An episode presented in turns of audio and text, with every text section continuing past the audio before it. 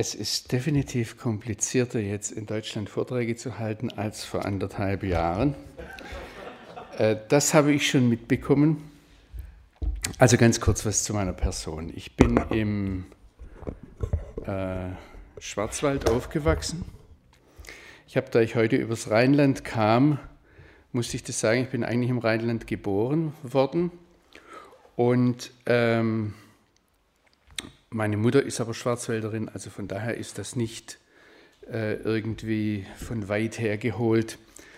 Äh, ich sehe mich auch, meine Wurzeln sehr stark im schwäbischen Pietismus.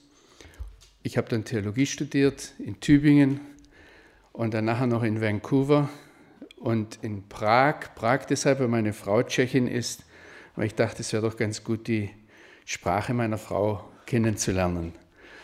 Und wir haben jetzt mittlerweile fünf Kinder und die schleppen uns jetzt langsam schon Schwiegerkinder heran. Wie man das macht, dass man dann auch viele Enkel bekommt, das habe ich noch nicht raus. Aber ähm, kommt vielleicht mit der Zeit auch diese Weisheit noch. Ähm, Volker, du hilfst mir dann, gell? Also darüber nachzudenken, ja. Ähm,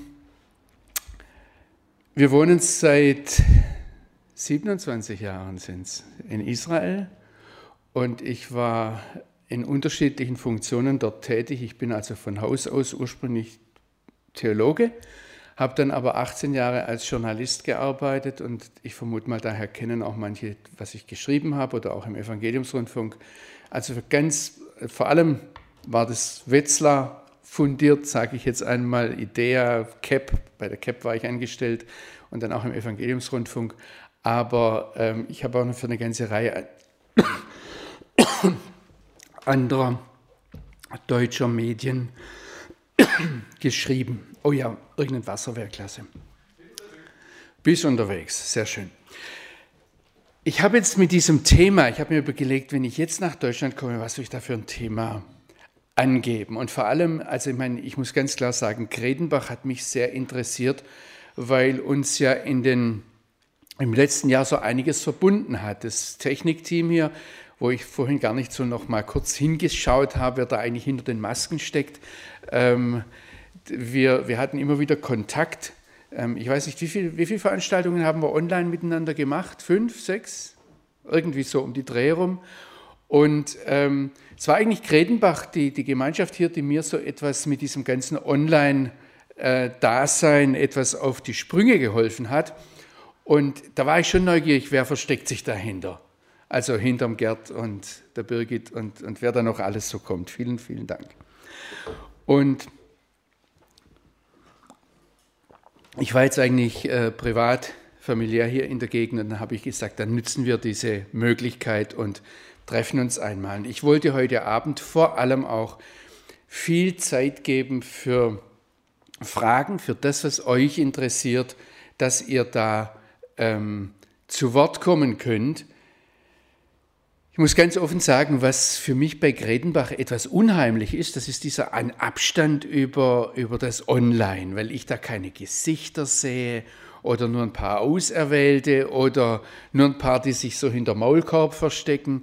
Also es ist einfach eigenartig und auch wenn man dann bestimmte Dinge sagt, ich möchte auf der einen Seite schon herausfordernd zum Bibellesen und zum Nachdenken ist das, was wir so über Jahre und Jahrzehnte geistlich geschluckt haben, alles verdauungswürdig, ja? Oder muss man darüber nachdenken? Muss man das nochmal hinterfragen? Stimmt es eigentlich so mit der Bibel überein? Das ist mir schon ein Anliegen. Aber auf der anderen Seite möchte ich auch nicht, dass sich irgendjemand daran verschluckt. Und ich habe dann auch auf den Abstand nicht gesehen, was ihr hier in der Gemeinschaft dann zu würgen habt mit dem, was ich euch verpasst habe. Also ähm, um das ganz klar zu sagen, ich sehe uns miteinander als, als Lernende und miteinander als Hörende auf unseren Vater im Himmel. Und, und deshalb möchte ich ihn auch immer wieder einladen, wenn wir miteinander Theologie betreiben, wenn wir miteinander Bibel lesen und versuchen zu verstehen, was da steht, ist das für mich nicht nur eine akademische Übung und, und, und ich sage jetzt einmal irgendwelche Klimmzüge, die ich da versuche zu machen und die der eine besser kann oder der andere weniger gut kann. An Freund, der Rabbiner ist in Israel, hat vor einiger Zeit mal gesagt, oder das steht vielleicht auch in irgendeinem seiner Bücher, er hat gesagt, dass Theologie die höchste Form der Anbetung ist. Es ist ein Reden mit dem Vater im Himmel und was wir ihm durch das, dass wir das Wort lesen, zeigen ist, wir nehmen dein Wort ernst. Und das ist mir ganz, ganz wichtig. Deshalb lasse ich manchmal auch Dinge offen stehen, dass wir sein Wort ernst nehmen und das, was ich produziere, das, was ich fabriziere mit meinen Gedankengebäuden, das kann sich verändern. Das kann sehr unterschiedlich aussehen. Und manchmal ist es gut, wenn unterschiedliche Geschwister von unterschiedlichen Blickwinkeln etwas sagen. Ich glaube mittlerweile sogar, dass die Bibel so gemacht ist, dass sie in unterschiedliche Zeitalter, in unterschiedliche Kulturen und Mentalitäten und Sprachen hineinspricht. Das ist ganz, ganz Spannendes. Und da verstehe ich etwas anderes, wenn ich Deutscher bin wenn ich Theologie studiert habe, als jemand, der Afrikaner ist oder als jemand, der Amerikaner ist oder als, in letzter Zeit finde ich das ganz spannend, wenn so viele Asiaten kommen und die kommen mit der Bibel in der Hand und haben ganz andere Ideen. Ich habe vor ein paar Jahren mal einen indischen Theologen gehört aus Singapur, der hat eine Bibelauslegung vom Jesaja gemacht und da ging alles um die Endzeit und alles ums goldene Dreieck. Ich weiß nicht, was ihr, ob ihr wisst, was das goldene Dreieck ist. Also der entscheidende Angelpunkt ist natürlich Jerusalem. Und dann kommt das zweite Eck, das schon der Salomo entdeckt hat, wenn man den Schiffen nachgeht, die nach Ophir gehen und dann sagt, wo gibt es eigentlich die Tiere, die er mitgebracht hat? Und dann landet man ganz klar bei den Salomon Islands. Also die liegen da etwas nördlich und etwas weiter draußen im Pazifik von Australien aus gesehen. Und das dritte Eck, das ist Japan.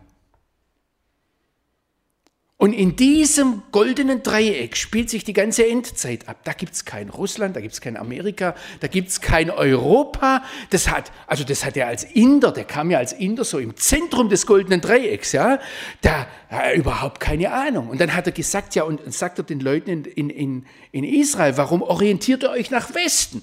Der Paulus ist nach Westen gezogen, stimmt, aber das Evangelium musste einmal um die Erde laufen und der Messias kommt, guckt rein in die Bibel, der kommt vom Osten her.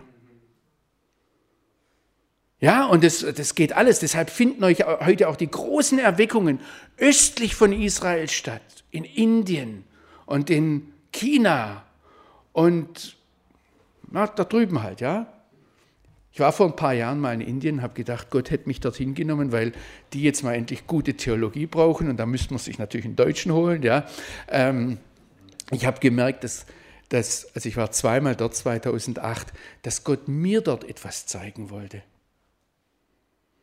Und das ist eine ganz andere Perspektive. Also deshalb, wenn wir hier miteinander sitzen und manches reibt, ja, ich bin da sehr, sehr offen.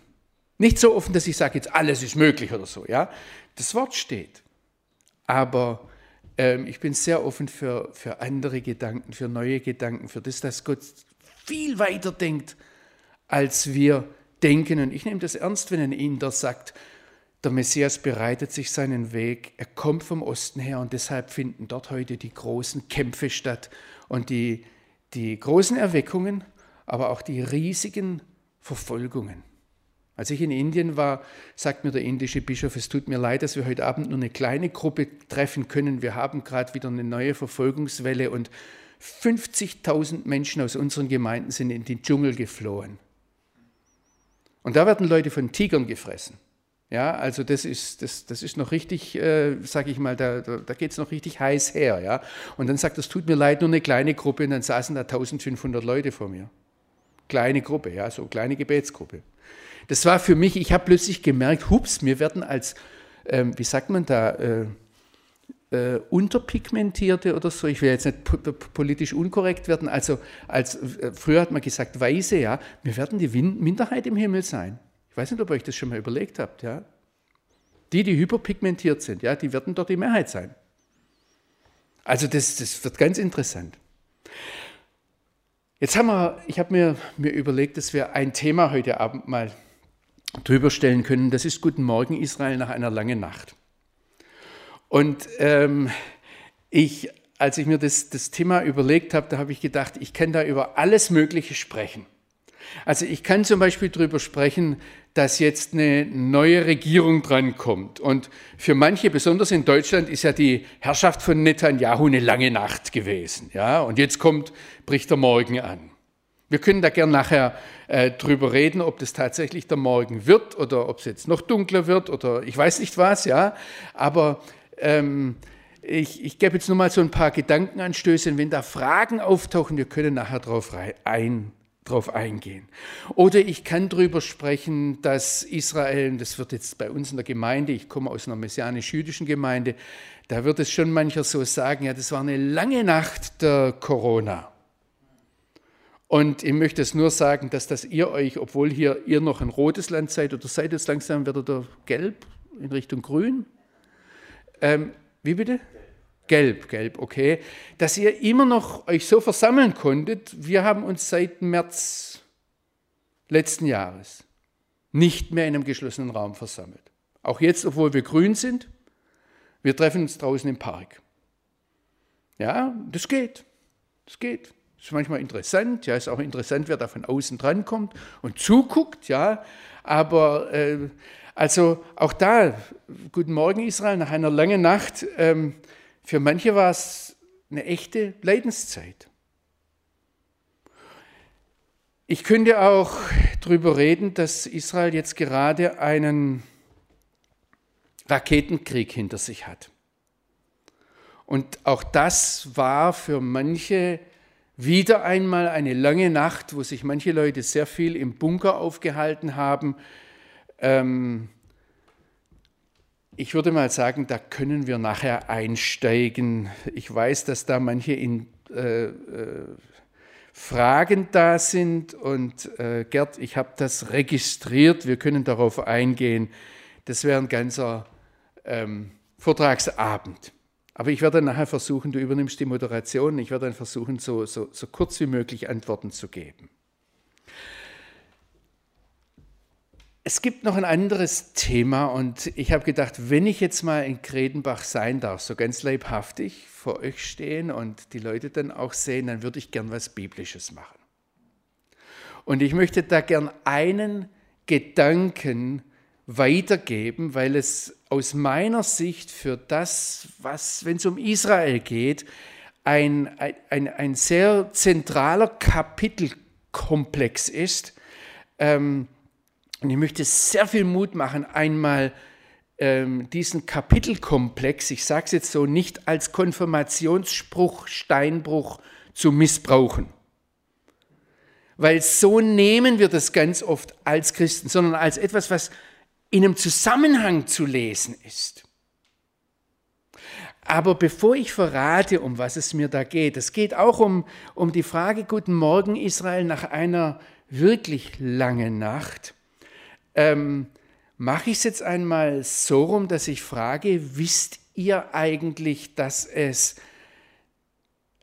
noch ein Thema gibt, das Gott so auf dem Herzen brennt, wenn ihr die Bibel einfach von vorne nach hinten durchlässt, wenn ihr sagt, ich nehme das ernst, weil es Wort Gottes ist, dass es da noch ein Thema gibt, das Gott so auf dem Herzen brennt, dass er möchte, dass es die ganze Menschheit hört. Und ich möchte jetzt nicht eine Idee haben, dass man sagt, ja, die Leute sind ja so arm und wir brauchen endlich sozialen Ausgleich und eigentlich möchte doch Gott gerecht sein, also müssen wir alle gerecht behandeln, also müssen wir rausziehen und den Leuten sagen, ihr Reichen gebt mal ab und ihr Armen nehmt euch vielleicht was. Ich weiß es nicht. Sondern ich möchte wirklich, dass es schwarz auf weiß dasteht kann es auch anders sagen nochmal, es gibt nicht nur einen Missionsbefehl, wo Jesus seinen Jüngern gesagt hat, geht, mache zu Jüngern alle Völker. Und wir wissen, dass es dieses eine Thema gibt, ich sage es jetzt mal ganz kurz, dass Jesus Christus gekommen ist, Sünder selig zu machen. Das ist ein Thema, von dem Gott möchte, dass es bis an die Enden der Erden rausgeht.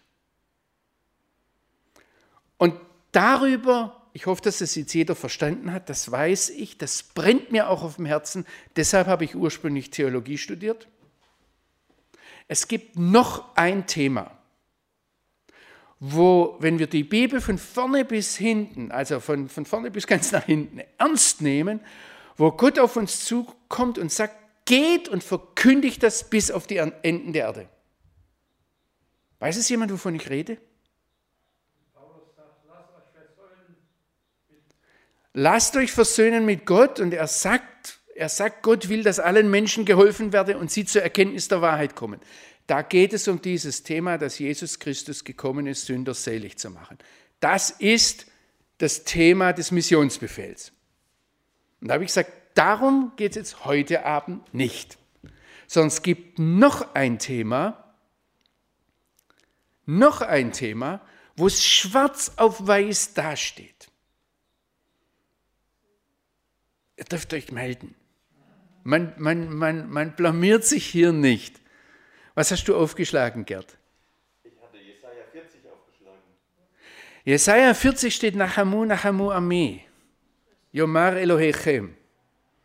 Tröstet, tröstet mein Volk, spricht euer Gott. Das ist eine interessante Sache. Zu wem sagt er das? Das ist eine Diskussion. Da steht auch nicht, da steht auch nicht, jetzt geht raus und verkündigt das. Ich habe euch heute Abend was mitgebracht. Und zwar, ähm, ich weiß es jetzt nicht, wir sind hier in der Nähe vom Helpsender, da darf man glaube ich nicht sagen, ein Bierdeckel. Ähm, also es ist ein Getränkeuntersetzer, ja, und ich stelle da normalerweise Wasser drauf oder ein Teebecher, kann man alles draufstellen, ja. Das ist so ein, also im Schwäbischen sagen wir ein Bierdeckel. Ich weiß nicht, was ihr hier sagt, ja. Ähm, und jeder darf sich heute Abend so einen mitnehmen, weil ihr gekommen seid und nicht einfach meint, ihr könnt zu Hause also wenn jemand jetzt hier jemanden kennt, von denen, die Livestream zuhören, dann sagt, könnt ihr gerne anrufen und sagen, bitte bring mir einen mit. Ja? Ähm, das steht nur auf Hebräisch da drauf. Ja, deshalb kann ich es dann in unterschiedlichen Sprachen verwenden. Aber das ist der Urtext. Und dann steht aber hier in der Mitte ähm, eine Bibelstelle auf Englisch. Aber ich glaube, ihr versteht die auch. Und da findet ihr das dann. Für diejenigen, die die Bibel da, da haben, schlagt mal Jeremia 31, Vers 10 auf.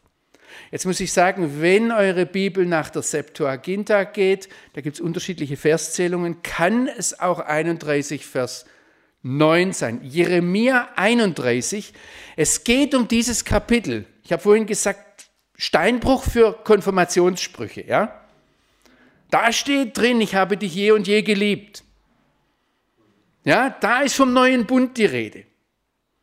Das gehört alles dazu und ich möchte euch herausfordern, dass wir diese Kapitel, es geht um die Kapitel 30, 31, 32, die ein Komplex bilden, dass wir die einmal spannend lesen, als Zusammenhang, nicht nur als einzelne Konfirmationssprüche. Und das ist ein ganz, ganz wichtiger Zusammenhang. Aber dort in Jeremia 31, Vers 9 oder Vers 10. Also wenn er nach der hebräischen Bibel geht, dann ist es, glaube ich, jetzt muss ich mal gucken kurz, dass ich es finde, ähm, dann ist es bei mir der Vers 9 nach der hebräischen Bibel. Und äh, wenn er eher nach der griechischen geht, dann ist es Vers 10, da heißt es, höret das Wort des Herrn und dann heißt es, ihr nichtjüdischen Völker, da steht bei euch vielleicht Heiden oder Nationen.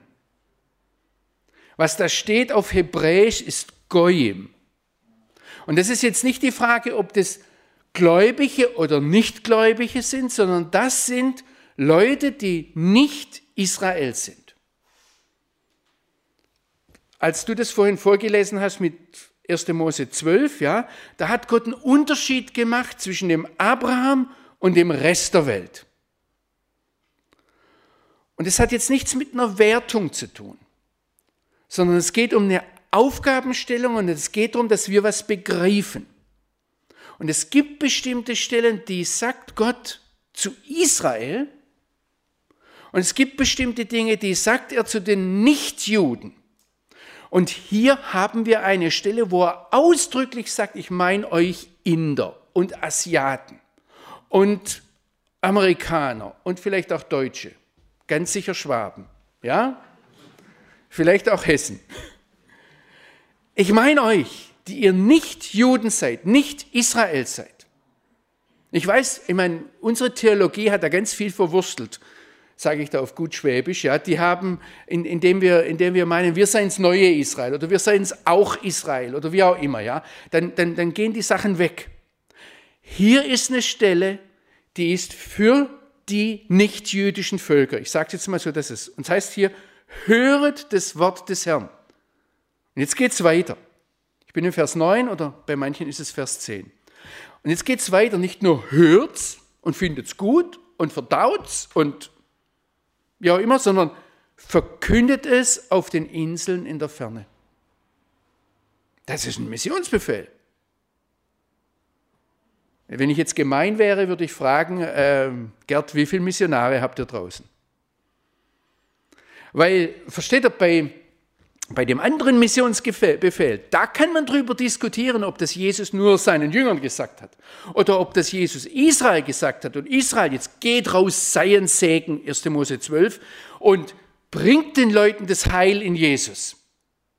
Hier ist es eindeutig an die nichtjüdischen Völker. Ich mag das übrigens, wenn ich meinen jüdischen Freunden, die die Bibel hervorragend kennen, ja, dann sage, das, der Vers im Jeremia, der gehört mir. Der ist an mich gerichtet. Das ist übrigens das, was ich hier, was ihr hier drauf habt, ja. Hört das Herrn Wort, ihr nichtjüdischen Völker. Und das zweite ist, geht hin und verkündet es auf den Inseln in der Ferne. Jetzt, dass ihr nicht denkt, ich stehe hier oben und ich sage, ich habe das alles, ich weiß das alles und ihr wisst es nicht. Für euch ist das jetzt vielleicht ganz neu. Ähm, ich muss das irgendwann mal im letzten Jahrtausend zu meiner Frau gesagt haben. Und das ist ja schwierig, wenn wir unseren Frauen Sachen gesagt haben und dann kommen sie äh, Jahrzehnte später und sagen, du hast mir damals gesagt, ja. Und ich, ich, äh, als ich gefragt habe, was wollen wir eigentlich? Ich kann mich nicht daran erinnern. Ich weiß nur, dass ich mit meiner Frau in Neuseeland war und ich hatte Jetlag und ich hatte Schnupfen und Grippe und es ging mir überhaupt nicht gut. Und wisst ihr, Neuseeland ist ein Land, das ist 3000 Kilometer lang. Dreimal so lang wie die Bundesrepublik von Kiel bis Stuttgart. Ja? und hat vier Millionen Einwohner. Versteht ihr, da, da, da ist mir es passiert, dass meine Frau gesagt hat, hast du das Schild gesehen? Ich habe gesagt, war da ein Schild? Ja, da stand drauf 94 Kilometer nächste Tankstelle. Dann habe ich gesagt, uh, wann war denn die letzte? Ja, die war vor 20 Kilometern. Dann sage ich, ja, die schaffen wir noch. Dann sind wir 20 Kilometer wieder zurückgefahren, um das Auto voll zu tanken, um dann die nächste Tankstelle zu kriegen. Und ich habe mich gefragt, was soll ich eigentlich in diesem Land? Versteht ihr, in Indien, da habt ihr wenigstens noch Leute vor euch sitzen. Und wenn es keine Leute gibt, dann wird es interessant, weil dann gibt es Tiere, Schlangen und äh, Tiger und, und Elefanten und was weiß ich was. Ja? Aber in Neuseeland gibt es nur Schafe. Das ist, ähm, da soll es auch Kiwis geben, ja, aber die sieht man nicht, die, die, die verkriechen sich immer. Und dann sagt meine Frau zu mir, jetzt machst du zum ersten Mal, was Gott dir offensichtlich damals gesagt haben soll. Und ich gesagt, was meinst du? Und dann kommt sie, das steht doch da irgendwo. Und dann haben wir die Stelle wieder gefunden. Ja? Verkündet es fern auf den Inseln. Du machst jetzt eigentlich zum ersten Mal fern sowieso und auf den Inseln. Ja? Und jetzt um was geht es da? Um welche Botschaft geht es da? Da heißt es, sprecht. Derjenige, der Israel zerstreut, der wird es auch wieder sammeln und wird es hüten wie ein Hirte seine Herde. Und ich möchte euch jetzt mal einfach Mut machen, da hinein zu gehen und zu fragen, was bedeutet das, dass Gott Israel zerstreut? Ich habe da schon Ärger gekriegt mit, mit richtigen Bibellesern, die dann kamen und gesagt, es war ja nicht Gott, der Israel zerstreut hat, es war ja Israel durch seinen Ungehorsam, das dann sich selbst zerstreut hat. Und ich gesagt, wirklich? Was ist da vor sich? Ich möchte jetzt bloß ein paar Gedankenanstöße geben. Ich weiß nicht, ob man, eigentlich würde ich, würde ich gern bei Kapitel 30 anfangen, ja? Und das steht alles unter dieser Überschrift, dass Gott Israel wieder sammelt und dass er einen Zweck hat, das in die ganze Welt hinaus zu zerstreuen. Und er sagt zu uns in Hessen und in Schwaben, geht raus und verkündigt das bis an die Ende der Erde. Es ist für mich ganz interessant, dass so viele Leute mir heute sagen, Christen, was sollen wir mit dem Thema Israel? Was soll das überhaupt bei uns? Das ist für ein paar Israel-Fans, für so ein paar ganz besondere Spezialisten, die sind meistens etwas, also äh, ähm, hier oben etwas verkehrt rumgeschraubt, ja. Aber so Leute darf es ja auch geben, deswegen ist ja interessant. Aber denen lassen wir das. Mir ist hier klar geworden, es gibt einen Missionsbefehl. Und Gott fragt hier nicht, versteht ihr das? Versteht er, wenn einer ein Herold ist, der verkündigt, dann hat er weiter zu sagen, was ihm der Kaiser oder die Autorität hinter ihm sagt. Er hat nichts dazuzufügen, nichts davon wegzunehmen, er hat es einfach weiter zu sagen. Was bedeutet das, dass Gott das Volk Israel zerstreut hat? Ich gebe mal vielleicht so als, als Food for Thought, sagt man im Englischen, also als Gedankenfutter, mal einen Anstoß. Wo ist die erste Diaspora angesprochen? Das war ganz am Anfang, so drei Kapitel nach 1. Mose 12, in 1. Mose 15. Da hat der Mose ein Problem. Gott hat ihm Nachkommen versprochen und die Nachkommen kommen halt nicht, die kommen nicht mal nach, ja, da, da, da ist gar nichts. Und er sagt, ja Herr, was soll ich damit? Woran sehe ich das? Abraham. Es ist gut, dass du es gemerkt hast, weil du hättest keine Entschuldigung. Ich kann immer sagen, ich bin auf den Kopf gefallen. klasse, klasse. Also es war Abraham. Richtig, in 1. Mose 15 war der Mose noch gar nicht. Der, wie auch immer, ja? Klasse. Also es war der Abraham, dem Gott diese Nachkommen verheißen hat. Und dann nimmt Gott ihn an der Hand und sagt, zähl mal die Sterne. Und er sagt, ups, also ich weiß nicht, wie weit er gekommen ist, aber er sagt dann irgendwo, geht nicht so recht. Ähm, und dann sagt er, so viele Nachkommen wirst du haben. Und dann sagt er, ja, aber guck mal, was ich hier bin in diesem Land. Ich habe noch nicht mal ein Stück Land, um ein Häusle drauf zu bauen. Also, weil der Abraham die Frage gestellt hat, vermute ich, dass er eigentlich Schwabe war. Ja, aber okay. Ähm, ja, der braucht ein Häusle. Ja, und was dem Abraham einfach nicht gepasst hat, er war so ein dahergelaufener Migrant aus dem Irak. Und versteht, er war wirklich nicht mehr. Null Rechte. Mit dem denkbar schlechtesten Argument für eine Aufenthaltserlaubnis. Überlegt mal, da kommt einer aus dem Irak hier an und sagt, der Herr hat mir gezeigt. Der fliegt ganz schnell wieder zurück, oder? Das hat den Abraham geplagt. Und dann sagt der Herr, woran soll ich wissen, dass ich dieses Land ererben soll? Dass ich mit dem Land, dass, das, dass, dass ich da Zukunft habe, dass das was soll. Und das Interessante ist, wenn ich dann die Leute frage und sage, was gibt Gott als Antwort? In 1. Mose 15.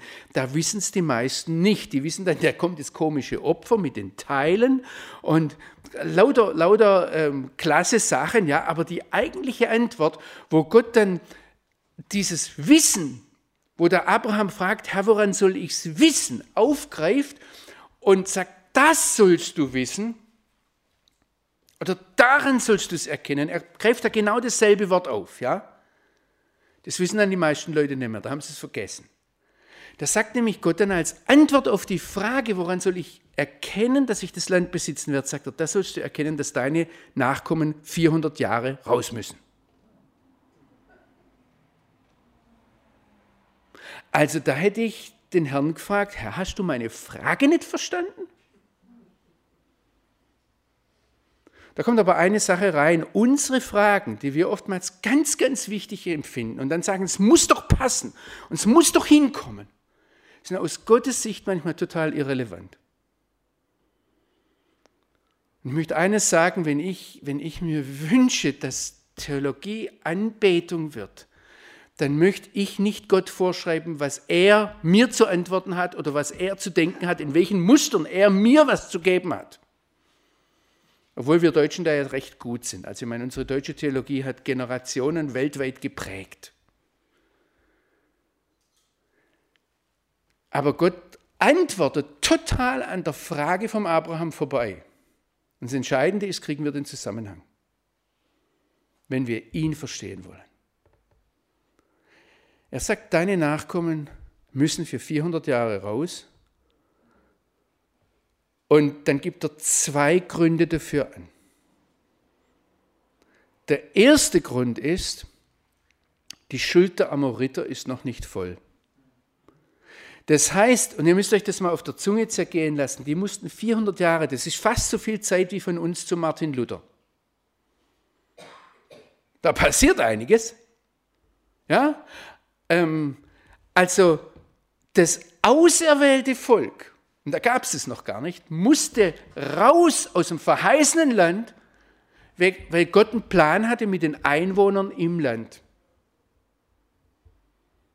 Das passt überhaupt nicht für unsere Art, wie wir denken. Erwählung muss doch eigentlich, da hat Gott jetzt einen Liebling und dann muss er alles für den Erwählten tun. Und denen Kürzland, weil denen hat er es versprochen, richtig? Und Gott sagt, wenn du mich verstehen möchtest, musst du das zunächst mal schlucken und den Zusammenhang verstehen. Deine Nachkommen müssen raus aus diesem Land. Und er gibt dann einen Grund, die Schuld der Amariter ist noch nicht voll. Und den zweiten Grund, den er gibt, ist, ich habe ein Wörtchen zu reden, mit den Leuten, wo sie hingehen. Mit Ägypten.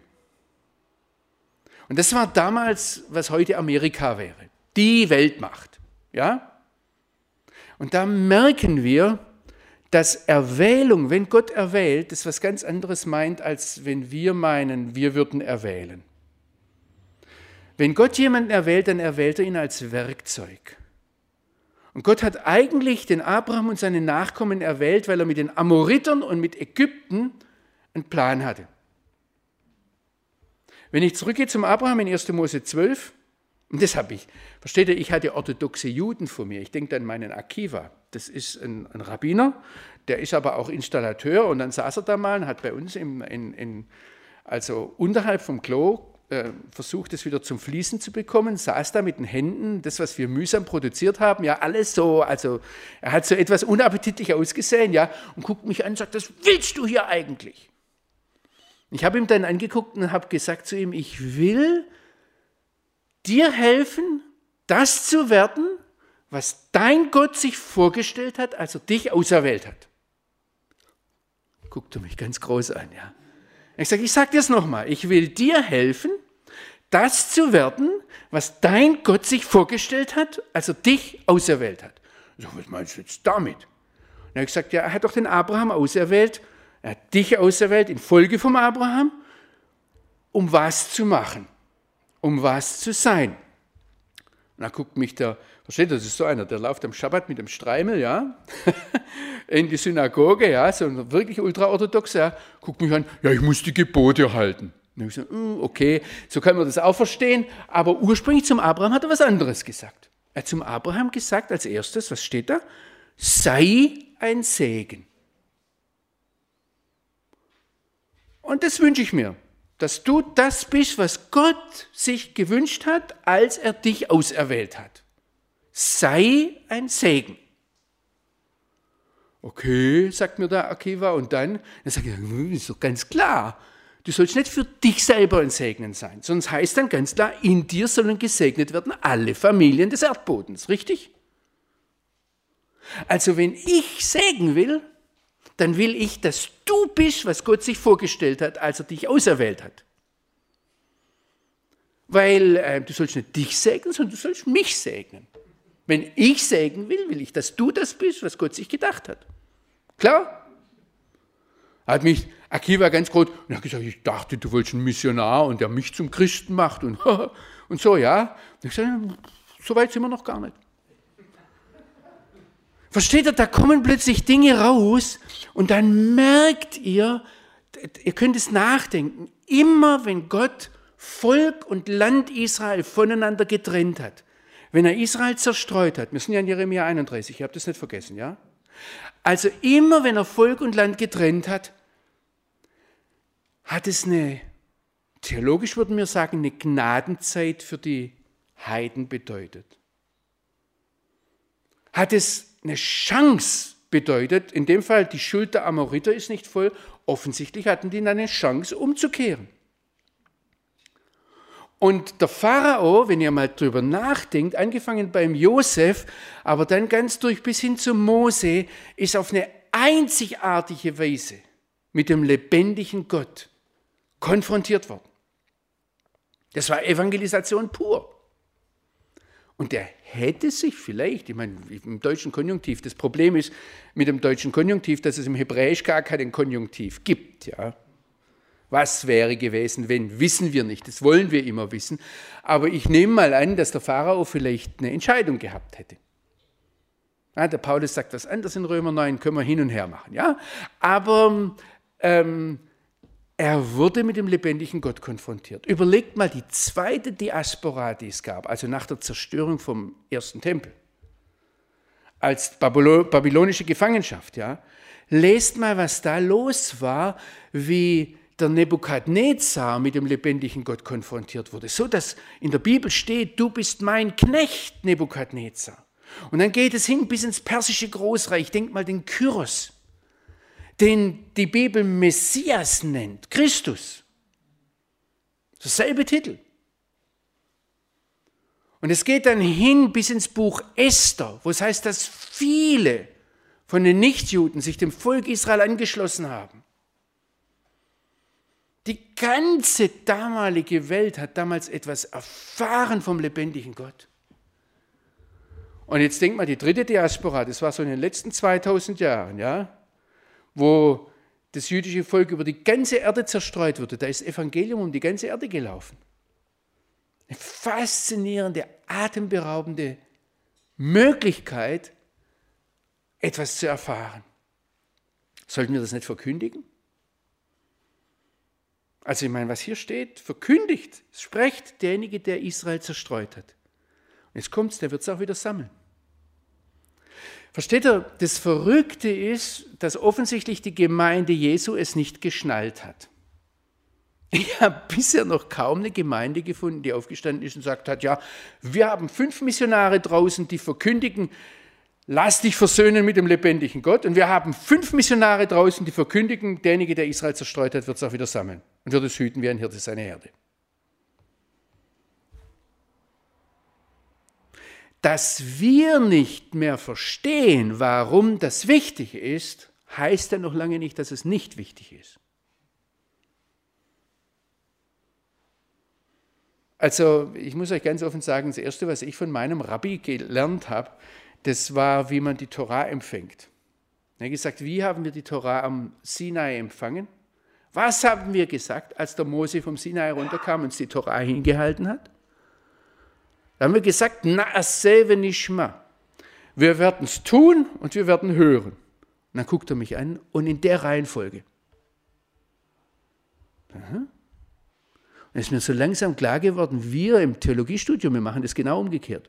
Also wir, wir hören was, dann überlegen wir, was hat das damals bedeutet? Und dann kommt der deutsche Konjunktiv rein, was würde das heute bedeuten, wenn es für uns gültig wäre? Und wenn wir dann wissen, was das ähm, konkret in unsere Kultur hineingesprochen bedeuten würde, bedeutet es ja noch immer nicht, dass wir es tun, denn wir sind ja nicht unter dem Gesetz. Versteht ihr, das ist eine, eine ganz andere Herangehensweise, als wenn man sagt, der Vater im Himmel sagt was, ich tue es und dann im Tun lerne ich dadurch etwas. Ich bringe euch ein Beispiel aus meinem Leben. Ich habe angefangen, wenn ich in Israel bin, am Anfang weniger freiwillig, mehr gezwungen, aber dann immer freiwilliger, ähm, den Schabbat zu halten. Ich bin nicht unter dem Gesetz, ich muss nicht halten, um besser zu werden. Das ist ein atemberaubendes Wahnsinnsgeschenk, ich weiß nicht, wie ich sagen soll, vom Vater im Himmel an mich. Und ich würde mir das durch keine Theologie mehr rauben lassen dass ich einmal in der Woche den Schabbat halten darf. Das muss niemand von euch machen. Ja? Ich würde nie predigen, ihr müsst jetzt. Ja? Aber das habe ich nur gemerkt, weil ich es getan habe. Und so gibt es eine ganze Reihe von Sachen. Die müssen wir tun. Und dann sagt mir mein Rabbi, und dann wirst du hören mit der Zeit. Dann wirst du hören, dass eure Übersetzung mit Law und Gesetz, wenn ihr Torah mit Gesetz übersetzt, bei euch im deutschen Hirn was ganz schief schraubt. Und so sagt er mir dann, weißt du, dass Torah die Erlösung ist aus dem Fluch der Orientierungslosigkeit? Weil es dir eine Ausrichtung gibt. Ganz andere Denkweise. Und da habe ich dann gemerkt, dass vieles in meiner Theologie tschick, schräg gewickelt ist, weil ich ganz verkehrt rum angefangen habe, das anzudenken überhaupt. Und ich möchte euch da Mut machen. Deshalb nehmt das Ding mit, ja. Also was da übrigens steht, ich habe am Anfang gesagt, ich finde es gut, wenn wir so zusammensitzen. Ihr landet damit, wenn ihr den Q-Code äh, benutzt, letztendlich auf unserer Webseite irgendwann. Aber ähm, da sitzt ein Mann unterm Feigenbaum. Ich habe mich heute sehr gefreut, die Eltern von noch einem Nathanael kennenzulernen. Und ähm, ich, ich habe nicht ohne Grund gefragt, warum ihr euren Sohn Nathanael genannt habt. Unser Ältester heißt auch Nathanael. Und mich hat es fasziniert. Es gibt einen einzigen im Neuen Testament, der Jesus begegnet, wo nicht gleich die Sünde und sein problematisches Wesen und sein problematisches Leben. Überlegt mal, wie das beim Petrus war, ja, was da im Raum stand, als Jesus ihm begegnet ist. Beim Nathanael ist das nicht da. Wir wissen ganz wenig über ihn, aber was Jesus dann über ihn sagt, ist, das ist ein rechter Israelit, in dem kein Falsch ist. Uff, wenn Jesus sowas über mich sagen würde, das wäre doch klasse. Und, ähm, und das Einzige, was wir vom Nathanael wissen, ist, dass Jesus sagt, ich sah dich unterm Feigenbaum. Und das ist eigentlich der Ort, wo man miteinander sitzt und das Wort Gottes dreht und wendet und miteinander bearbeitet und beackert. Und das wünsche ich mir, das wünsche ich mir, dass wir zu einer, zu einer Gemeinschaft werden, die nicht, bitte nicht missverstehen, nicht unsere Theorien, sondern das Wort Gottes. Das, was da steht, und dann immer wieder darauf zurückkommen, was bedeutet das jetzt, der Israel zerstreut. Und ich, ich glaube nicht, dass ich alle Antworten darauf habe. Und wenn ihr nie drüber nachgedacht habt, dann habt ihr vielleicht so richtig jungfräuliches Hirn in der Richtung, ja? Wo gar nichts versaubeutelt ist, wie wir auf Schwäbisch sagen würden. Also wo alles ganz frisch ist.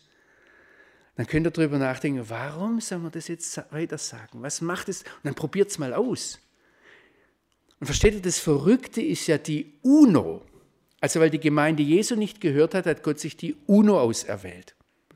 Und die UNO redet von keinem Thema so viel wie von dem Thema, dass das Volk Israel ins Land Israel zurückkehrt. Guckt euch die UNO-Resolutionen an, zählt. Es geht um kein Thema so viel wie um das Thema, dass das jüdische Volk einen jüdischen Staat im Nahen Osten hat. Ich sage jetzt nicht, dass die das voller Liebe dem Wort Gottes gegenüber tun, ja? Aber Gott weiß, wie er die Botschaft rauskriegt.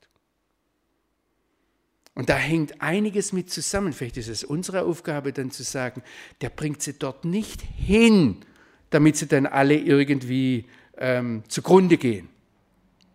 Es gab ja solche Leute. Sondern der bringt sie dorthin, was heißt es hier? Er wird sie hüten wie ein Hirte seine Herde. Das ist das Ziel. Und versteht ihr, wenn ich heute mit Israelis zusammenlebe und Raketen fallen, da können wir uns darauf konzentrieren, wie furchtbar das ist und was das alles anrichten könnte. Aber wir können auch unseren Blick darauf richten und sagen, was da passiert, ist eigentlich ein atemberaubendes, faszinierendes, ich weiß nicht, wie ich es euch sagen soll, Wunder. Versteht ihr, diese Raketen sind zu nichts anderem gemacht, als um möglichst viele Menschen ums Leben zu bringen. Und die Hisbollah hat noch, als, also die haben heute mehr Raketen auf Israel gerichtet, als die NATO überhaupt besitzt, wenn man Amerika aus der NATO rausnimmt. Und die sind alle im Libanon in Richtung Süden gerichtet. Ich weiß nicht, ob das, ob das in die Luft geht irgendwann oder was da passiert. Ich bin kein Prophet. Aber das ist kein Spielzeug. Und das, was die, die Hamas in der letzten Zeit auf Israel, also über 4000 Raketen auf Israel geschickt. Und dadurch sind zwölf Menschen in Israel ums Leben gekommen.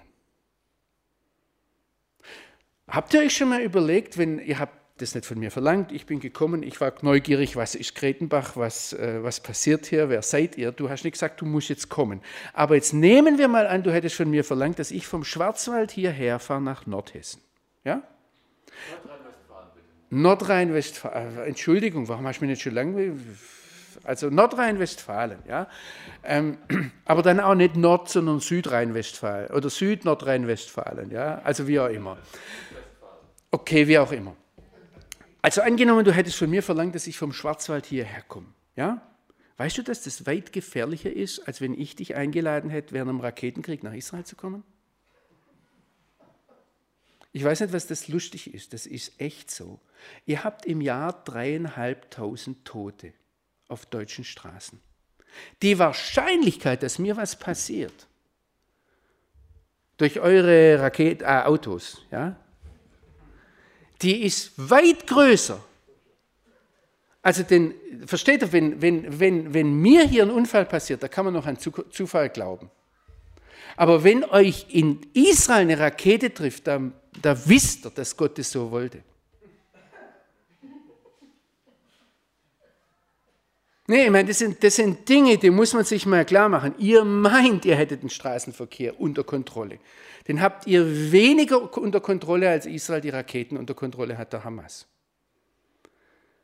Das, guckt euch die Namen, guckt euch die Nummern an, guckt euch die Zahlen an. Und ihr könnt zurückgehen. Mir ist dieser Gedanke erstmals klar geworden 2006 im Krieg gegen die Hisbollah. Was, da, was Gott an Israel tut, ist atemberaubend. Und das ist eine Sache, die, das, das ist uns gar nicht so klar. Das ist weit weg von uns. Aber wenn Gott irgendwann mal sagt, Leute, ich habe es euch doch gesagt, ich habe sogar die UNO benutzt. Weil die Kirche ein Wort, wo sie sich ihre ganzen Konfirmationssprüche drumherum ausgesucht hat. Außerdem, ja, wo sie alles Mögliche, das, wenn es vorher dasteht, ich habe dich je und je geliebt, ja, das kennen die Leute. Und nachher, dass vom neuen Bund die Rede ist und äh, vom fleischernen Herz und, und, und, und was da noch alles kommt, ja, und dass Gott die Torah aufs Herz schreiben möchte und dann keiner den anderen mehr lehrt, das wissen wir alles. Aber mittendrin steht dieser Satz.